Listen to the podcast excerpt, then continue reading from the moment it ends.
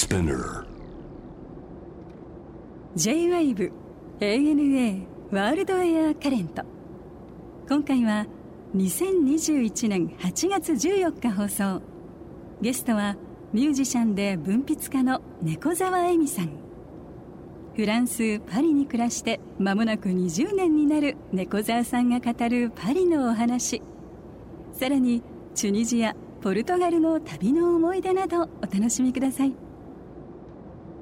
初めてパリに行かれたのっていうのはどういうきっかけだおそらく二十歳か21ぐらいの時だったと思うんですけど、一番最初が、えっ、と当時付き合ってた男の子がはい。割とフランス語が話せる子だったんですね。お日本の方だけどそうですね、ん。あの大学生だったんですけれど、まあ、フランスの文化が好きで、あのお酒だったりとか、あと映画とかそういう文化が好きな人で、はいでなんか彼がその前の年に一人でフランスに行ったんですね。その話をまあしてくれて、でそれまで私あんまり海外って縁がなかったですし。あ本当？他のアメリカとかも行ってなかったんです全然なんですよ。なるほどなるほど。パスポートを取るって発想もなかったんですね。ただ親が結構ちょっとこうなんていうかハイカラな人たちでうん。あの母が例えばフランス絵画好きだとか、うん。そういうのはこう子供の頃に聞いてたんですけど、私は関係ないなっていう感じだったので 全然なんていうかなあのなくて、うん。でパリに行き始めてから、うん。あのオリーブその当時あの雑誌ですごく流行っていて私ぐらいの世代だとフランス好きっていうと必ずオリーブ少女ですかみたいに言われたりしたんですけど。アニエス・ベイとか来ちゃうやつそうねそうそうそう、でもその感覚ももう皆無だったんですね。はい。で接点としてはまあ大学で、まあ、音大だったんですけれど、あの現代音楽の打楽器家だったので、その当時あのフランスのコンセルバトワールという国立音楽院が、の打楽器家がすごく有名であそうなんだ。でそこに行きたいなっていう気持ちとかなので割とこうオリーブ少女とは真逆のなるほどなるほど。感じでフランスに興味はあったんですが、うん。でもうーんなんかこう旅行に行きたいとか、うん。そういう願望はそんななかったですね。初めてのそのはい。パリっていうかフランスはどうですか？こうファーストインプレッションとしては。そうですね。うーん。まあ学生でお金がなかったので北駅のあのカフェの2階にあるような、まあ、元連れ込み宿をまあ安いホテルにしてあみたいな。の駅前とね北駅のところって割とわい雑な感じあるもんね。いい。まだにあるもんね。うん。そこに泊まったのが最初だったんですね。はい。でそこからまあ街のいろんな美術館行ってみたりとか、でそうですね。最初洗礼を受けたのは、うん。パレード東京という、はい。あのアルマ・マルソーという右岸の東側にあうん。る現代美術館があるんですけど、うん。そこに行った時にあのトイレに入ったらうん。パリジェンヌの子たち17歳18歳ぐらいの子たちがうん。何人かいて、うん。で私のこと見て笑ったんですね。でああ東洋人だからなのかなみたいな。でおトイレに入って出ようとしたら出られないんですよ鍵を開けても。でその子たちがみんなで押さえつけてて。あいじめられたってこと、まあいそうですね。いわゆるいじめです。そんな旅先で？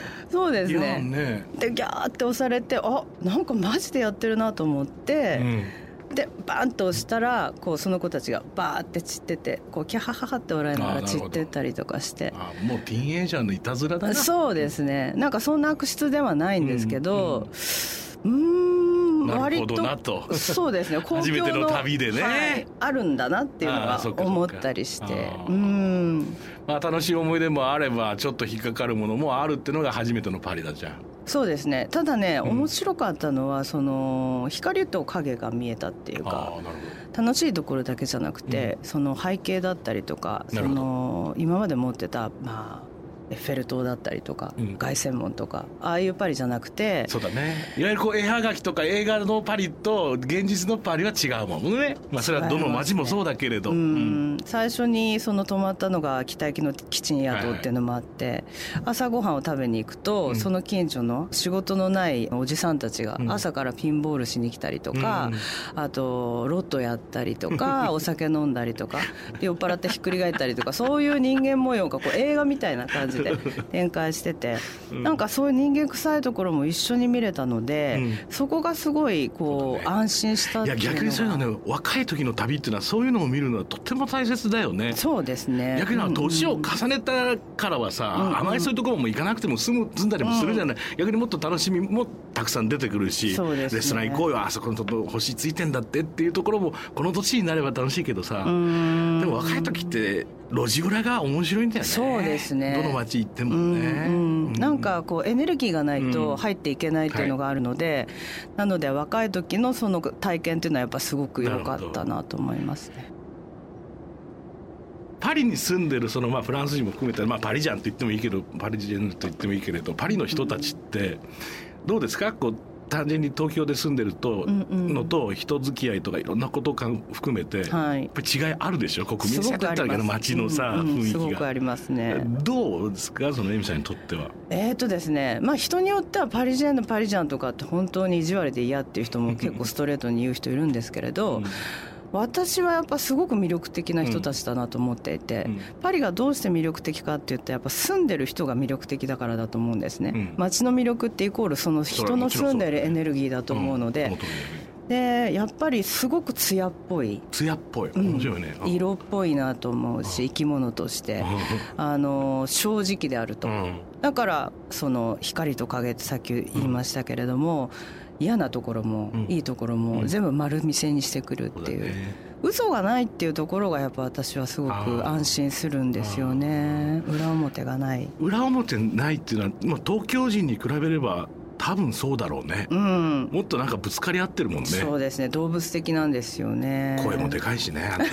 これなんか掛け声とかさ、そのなんだろう、街で普通に話してる言葉のボリュームがさ、まず東京地下鉄乗ってごらん、ほんと静かだから。そうですね。びっくりするよね、うんうんバス乗ってもさみんなそうです、ね。お通夜かよって思うよね フランス人の友達あのメトロにあの、うん初めて東京に来てメトロに乗った時に、あのここ私の肩掴んでうん、うん「エミ大変だ。ここにいる人たちはみんな死にたがっている」って言って 笑ったことがあって「いやいやそんなことないそそうなんなことない」ってのよね。いや普通なんだよね。普通なんだけど僕らにとってはさこれが当たり前じゃないですか、うんうんうん逆に言うと。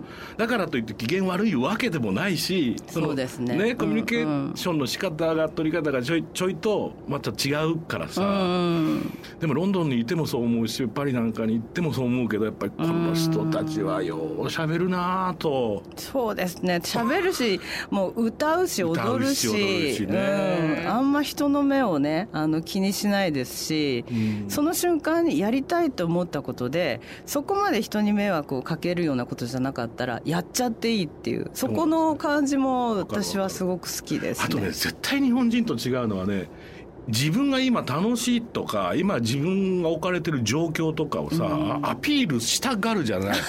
あのさここれから俺デートに行くんだよって言ってタキシード着てさバラ持ってるやついるじゃん。あの人たちなんか浮かれてるんだよずっとこう歩きながらさ。いやそれ君の問題だからって僕らは思うじゃない。でもみんな聞いてくれよ。俺は今日これから彼女と今ディナーに行くんだよって知ったこっちゃねえじゃんはいありますね。あるよね。あの感じがやっぱあの映画によく出てくるけど、まんまだもんね街の中でさ。そうですね確かに。あ、うん。これ普通かみたいな。普通言わないような逆に日本人隠すもんなって思うじゃない？確かにね。奥ゆかしいじゃないその方が。うん。やっぱり「私は」っていう問いかけっていうのはみんなすごく強いなっねて思いますね。でこの街でっていうのもあるんですよ実は街のさやっぱり建物とかが統一したやっぱり壁の色だったりするじゃないですか、うんうんうんその床だったりさ、え。なんかそういうところにやっぱりまず似合う服っていうのが大前提だと思うんですよね。ああなるほどね。イタリアなんて特にそうだと思うけうど、ん。東京はそれがね成り立たないからさ。ああそうかそうか。なるほど。あその面白い面白いですね。だから絵として考えた時にん。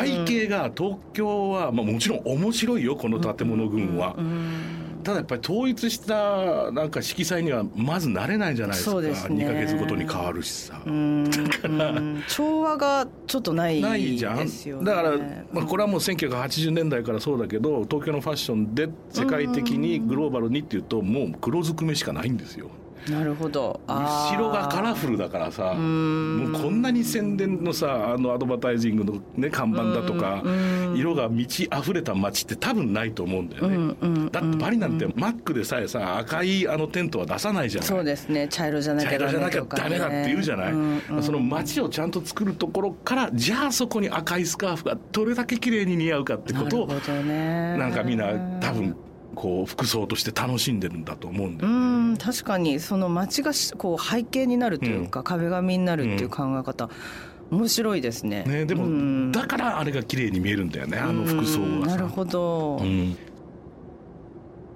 やっぱりナンパもされるでしょ？そうですね。てか基本彼らはナンパをしなきゃならないと思ってるもんね。まあそう 声声かけないと失礼だと思ってるるんじゃない？とりあえずはいやあのね、うん。イタリア人ほどじゃないんですけどイタリア人はとにかく顔見たら「チャウベラ」って言ってくれるっていうね、もうローマうん。から下行ったらもう100%だもんね。そうですね、まあ、あれは礼儀だっていう感じでしょね。礼儀だもんね、うん。でもパリではありましたか？そうですね。パリはもう少しパリジャンと奥ゆかしいっていうか、うんうん。もうちょっとこうなんていうかマナーと あのテクがあるんですけど。まだとってそうテクってのが聞きたいね。さりげないんですよ、なるほど、うん、あのもちろんこう最初の声のかけ方とかは、まあ、みんな普通にどの人とも「ボンジュー」って声をかけるのでそこは入り口としては誰とでもなのでわからないんですけど、うん。そこから例えばすごく些細なところで、うん。私があのクラシックのバイクを向こうで2台所有してて、うん。それをまあ自分の足にしてたんですけど、例えばこう街の中でこうブーンと乗っててうん。でたまたま、まあ、信号のタイミングって一緒じゃないですか。はいはいで気が付いたら横にちょっといい感じのムッシュが、うん。あのこう最新の大型スクーターに乗ってうん。こう並走してたんですよね。で私のバイクがまあ結構珍しいものだったので、はいはい。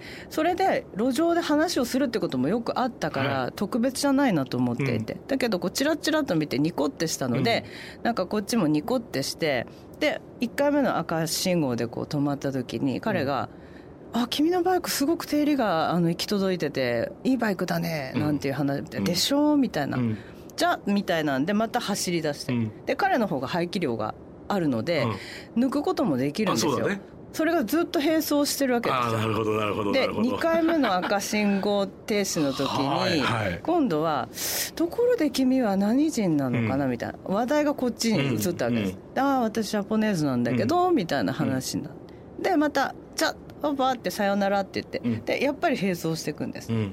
で3回目の赤信号の時にちょうどバスチーの広場にこう着いたタイミングで。うん。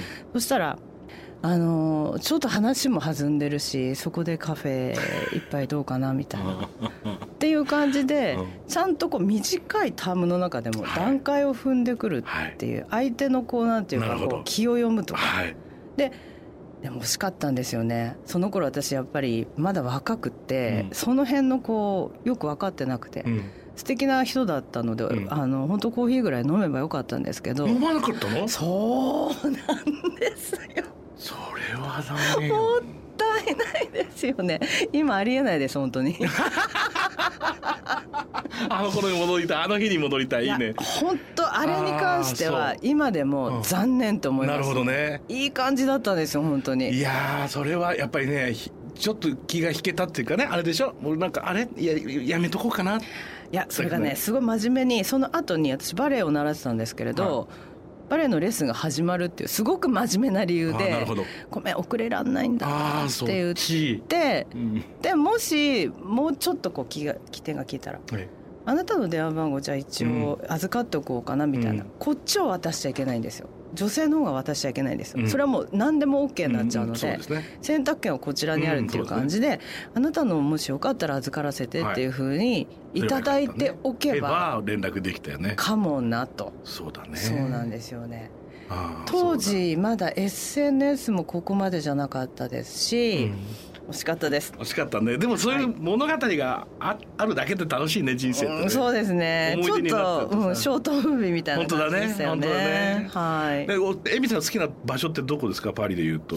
おすすめなんてあります？ああそうですね。あのちょうど今のタイミングですと、うん。あのサマリテーヌっていう老舗の百貨店があるんですがセーヌ川沿いに立っていて、うん。すごくあのアールデコの素敵な、はい。あの建物なんですけれども、ここがですね2001私の記憶だと2005年に一回閉館してしまったんですよ、うん、あの消防法の関係でその古い建物だから。そうなんです、うん、そこの基準に満たってないっていうことで一回、まああの改装のために閉館してしまって、そしてなんとなんでな16年ですかね、長期ものすごい長期にわたるリノベーションを経て、ね、つい先日再オープンしたんですね、はい、あそうですか。はい。その再建築のデザインを手掛けたのが、はい、まあ、日本の建築事務所でサナーさんというはい。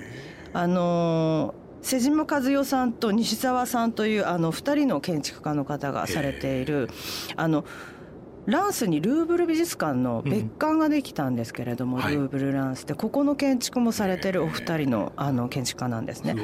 ええ。ー、あと金沢21世紀美術館であるとか。あれか。はい。すごいよね。ええー、あそこ大好き。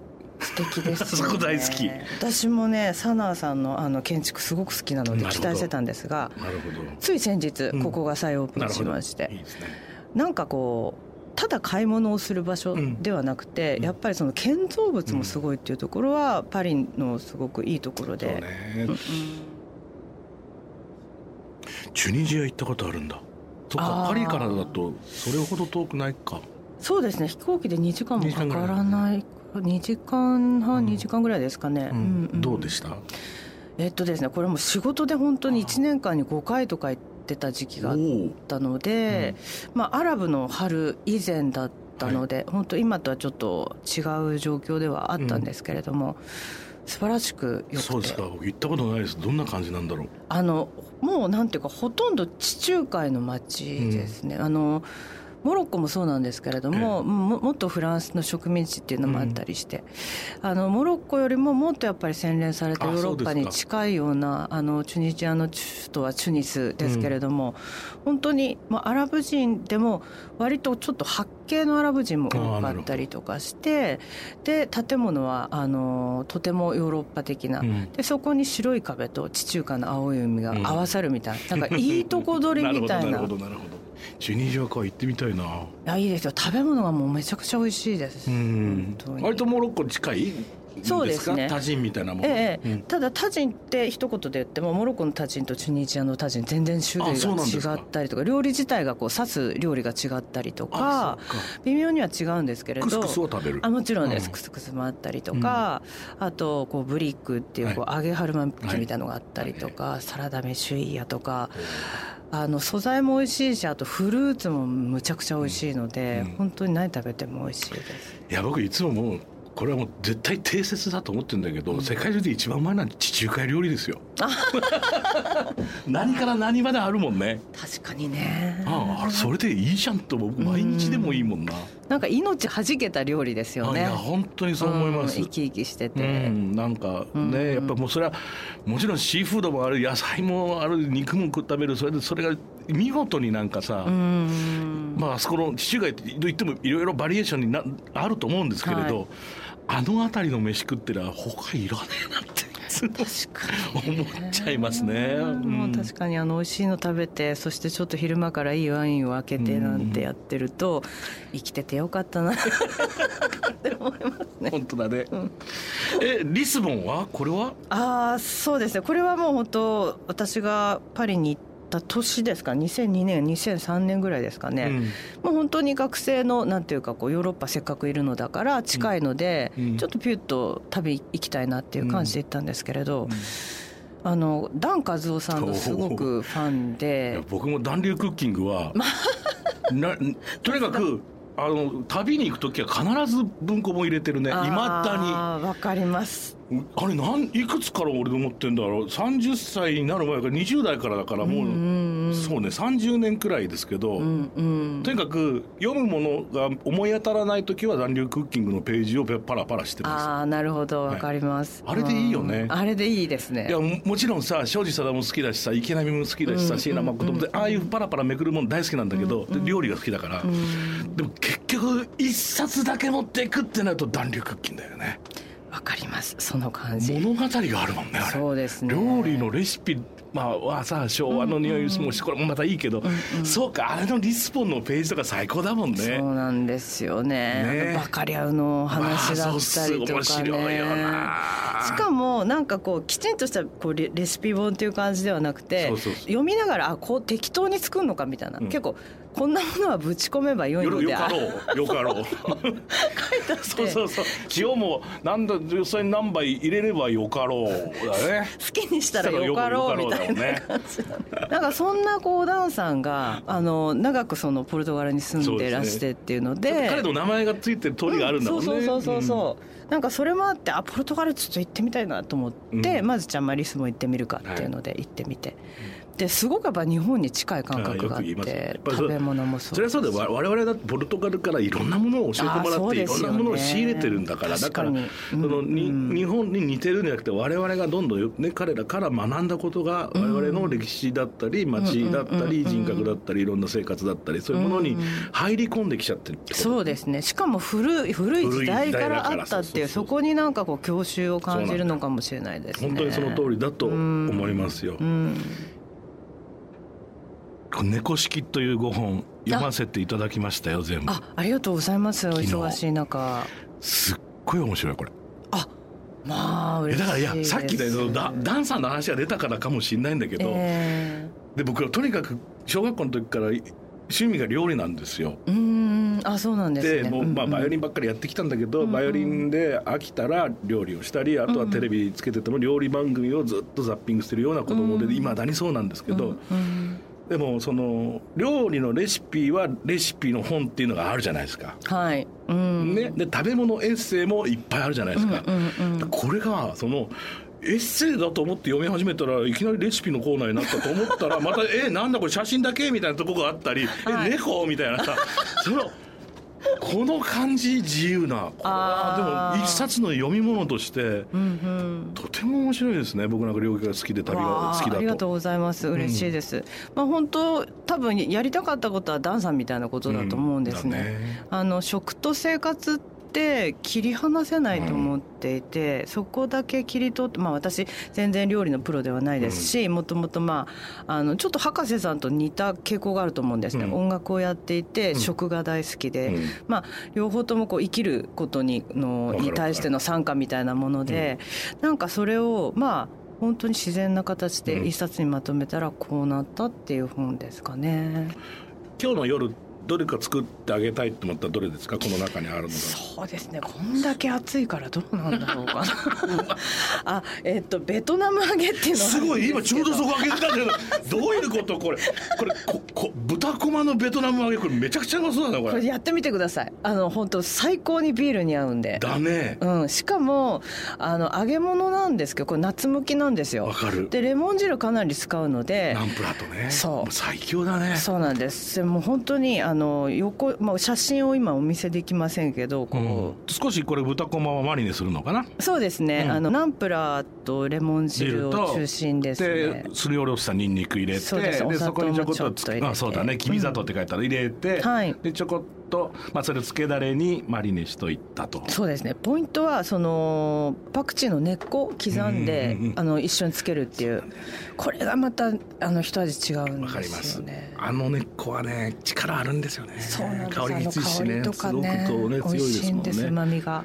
でこいつをまあつけとくとまあね1時間2時間漬け込むといいですよって書いてあってそれに片栗粉つけて揚げればいいんだよね。そうなんですでぜひこまでやってほしいんですね。なるほど。あと切り落としとか。わかります。いいロースとかでやっちゃうと、うん。これならないんですよ。わかりますね。あのちょぎちょぎのあの安いお肉でお願いしますみたいな。でねあの豚こまっていうのはやっぱりねやっぱ最大のあの魅力はいろんな部位ですから、そうなんです。そこなんです。よそうなんです。肩ロースもあればリブのところもあれば腰のところもあったりもももあったりするのがこういう料理には適してるんだよね。そうなんです。よ混ざってるところがいいんですよ。そうなの僕もそう思います。豚こまは豚こまじゃなきゃダメなんだよ、ね、ダメなんですしゃぶしゃぶ用を切ってさそれの形にしたってそうなんない。のならないんです。いやその通りですよ、はい。これはうまいなきっと。これとねキンと冷えたビールで。ビールもいいしこれはいレモンサワーもいいぞ、焼酎のソーダ割りうまそうだなああいいですね。完璧だな。確かに。はい、さて、えー、とこの番組はもうずいぶん長くやってるんですが必ずですね、はい。ゲストの方に伺ってるのがあのエミさんにとっての旅ってのは何ですか？ということなんですがおーそうですね。もう一つの違った人生を生きるみたいな感じですかね、うん。まあ、映画を見るのと近いような気がするんですけど、例えば2時間の映画見てる時に、まあ、自分もそこに入り込んで違う人生を生きるみたいな。それのもうちょっとこうリアル版というか、やっぱりその別世界を持つってすごく素敵なことだなと思っていて、それは別世界のためにあるんじゃなくて日常をやっぱりよよりよく生きるために別世界が必要であると。なんかそういう意味では旅っていうのはもう一つの別の人生小さな人生っていう感じがします。ありがとうございました。ANA World Air Current